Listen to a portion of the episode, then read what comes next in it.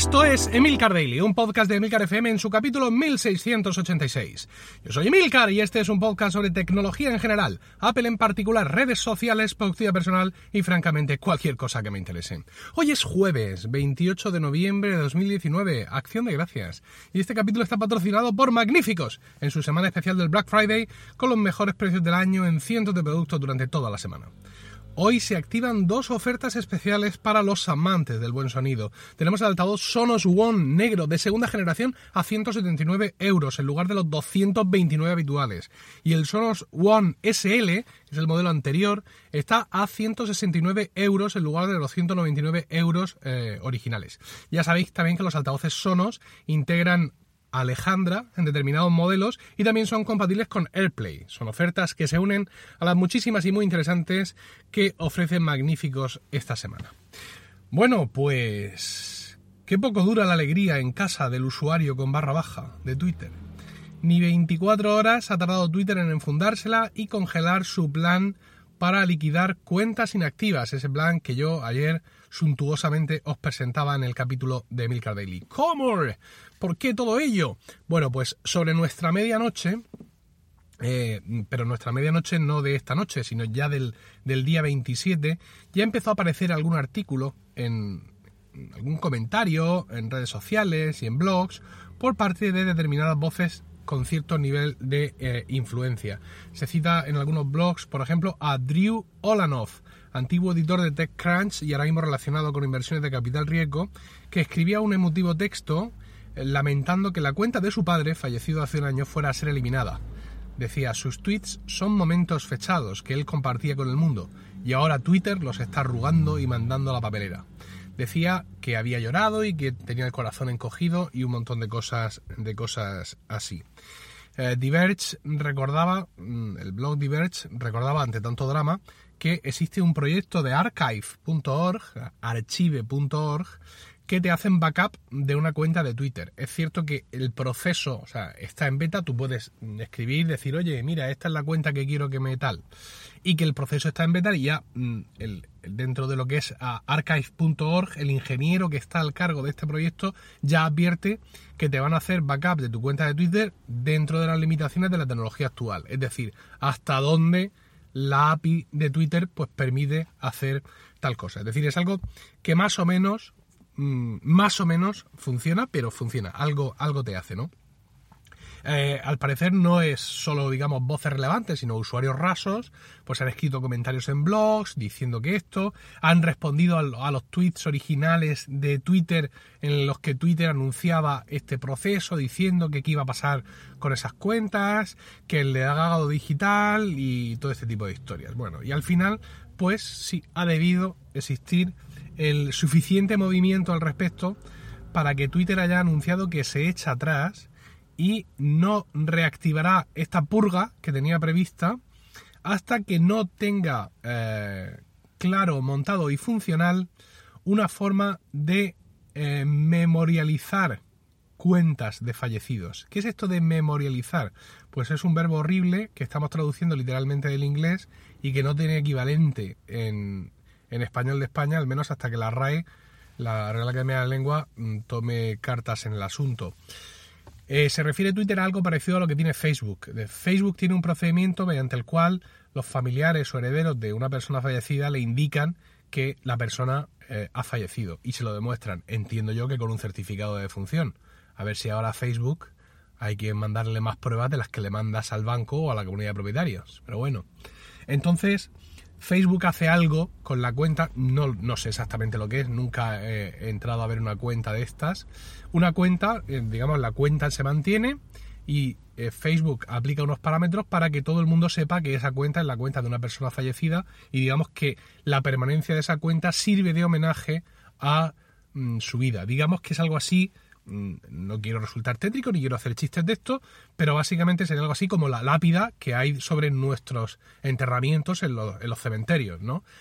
muchas veces pone solo el nombre y otras veces pues pone querido padre y hermano o tus cuñados no te olvidan o todo ese tipo de, historias, ¿no? Con lo cual, pues estas cuentas eh, memorializadas, insisto, eh, de, de Facebook cumplirían esa función y Twitter no tiene algo parecido. Es decir, no tiene ningún sistema mediante el cual tú avisas a Twitter de que este familiar tuyo, esta persona querida ha fallecido y Twitter le hace algo a la cuenta que se queda así. Entonces, pues Twitter quiere montar una historia parecida, mm, supongo que será algo tan sencillo como hacer algo desde el punto de vista estético y luego introducir un parámetro adicional en su base de datos para que cuando ellos lancen una purga puedan filtrar por cuentas que no estén memorializadas. He leído por ahí en Twitter algo relativo al verbo conmemorar, pero es que conmemorar no es lo mismo, porque conmemorar en, español es un acto puntual, es decir, hoy conmemoramos esto, o nos, hemos reunido para conmemorar, no es algo que tú le aplicas a algo y le cambias su estado, es decir, eh, tú no conmemoras una cuenta de Twitter, salvo que sea un acto de que nos juntamos a recordar lo que había. No existe un verbo para coger una cosa y cambiarle el estado, ¿vale? Mm, no, porque no sé hacer estas cosas, ¿de acuerdo? Es decir, en inglés se puede hacer porque tú puedes verbalizar prácticamente cualquier cosa y por eso se inventa lo de memorializar, pero esto, insisto, hasta que la RAE no tome cartas en el asunto, pues yo usaría memorializar entre comillas o en bastardilla, que es el nombre que se le da a las cursivas. Bueno, eh, asuntos em, gramaticales aparte, ah, yo qué sé, decir que es cogérsela con papel de fumar, creo que es quedarme corto, ¿no? Me parece que esto es el típico doble rasero moralista muy absurdo que en ocasiones sacude a la sociedad norteamericana. Decir, niños inmigrantes separados de sus padres y hacinados en jaulas, sin ningún problema. Ahora, sale en una serie de televisión dos homosexuales, hombres o mujeres, besándose o cogidos de la mano o lo que sea, y por Dios, la familia y, Dios nuestro Señor y la Biblia. ¿Vale? Los niños en jaulas, sí, con mi voto también, pero dos personas, no, esto no, ¿vale? A ver, trato de empatizar con, con Drew Olanov y con todas las personas que hayan mostrado su, su preocupación por este tema, y es cierto, pues, que a mí también me podría molestar que borraran la cuenta de Twitter de un familiar muy querido que haya muerto hace poco o hace mucho o, cuando sea, ¿no? Es decir, mm, no me veo ahora mismo en una situación en la que yo entre a visitar el perfil de un familiar o amigo fallecido a ver las cosas que decía, pero seguramente porque gracias a Dios no me he visto en esa tesitura, pero también tengo claro que lo que realmente me duele es la ausencia de esta persona, ¿no? No volver a hablar con él ni escuchar su voz. Y mm, tanto en el mundo digital como en el mundo real hay recuerdos que se pueden mantener y recuerdos que no. El, recuerdo de, de, conversar con él, pues es un recuerdo que se va diluyendo. Mm, por hablar de la persona querida por mí que se murió hace más tiempo, mi abuelo Emilio, que se murió cuando yo tenía 18 años, hay muchas cosas que recuerdo de él y hay muchas cosas que he ido olvidando. Y la vida es esto. Quiero decir, es cierto que hemos hecho muchos avances digitales y tecnológicos que nos permiten a una parte determinada de la población mundial vivir mucho mejor, pero hay cuestiones contra las que no se puede luchar y una de ellas es que la vida es finita y que el proceso de duelo es igual para todo el mundo. Es decir, a todo el mundo nos duele exactamente igual las pérdidas y todos fallecemos tarde o temprano, vivamos en un suntuoso loft en Manhattan o vivamos en nuestro poblado en Kenia. Entonces, pues, eh, insisto, hay recuerdos que se pueden mantener y otros que no. Es cierto que vivimos en una nueva era digital y que, evidentemente, nuestra naturaleza que nos lleva a recordar a los fallecidos, pues también se aplica, es, eh, eh, digamos, no se puede detener este intento de intentar hacer que lo digital perdure, pero no podemos hacer un drama de todo. Mm, es decir, no, esto no puede funcionar así, no puede ser cualquier cosa dramatizarla absolutamente. Yo en estos momentos, lo mismo me encuentro muy existencialista, pero yo haría una encuesta entre el pueblo kurdo, ¿vale? Que una vez más están, mm, vamos a decir, fastidiados, pero no es el verbo que me apetece usar, como siempre, traicionados por todo el mundo. Vamos a hacer una encuesta entre el pueblo kurdo a ver qué les parece este tema de memorializar cuentas de Twitter. No sé, insisto, por ser un poco demagógico a esta hora de la mañana e intentar poner todo esto en, perspectiva. Me da la sensación de que somos un primer mundo podrido y pagado de sí mismo, ¿no?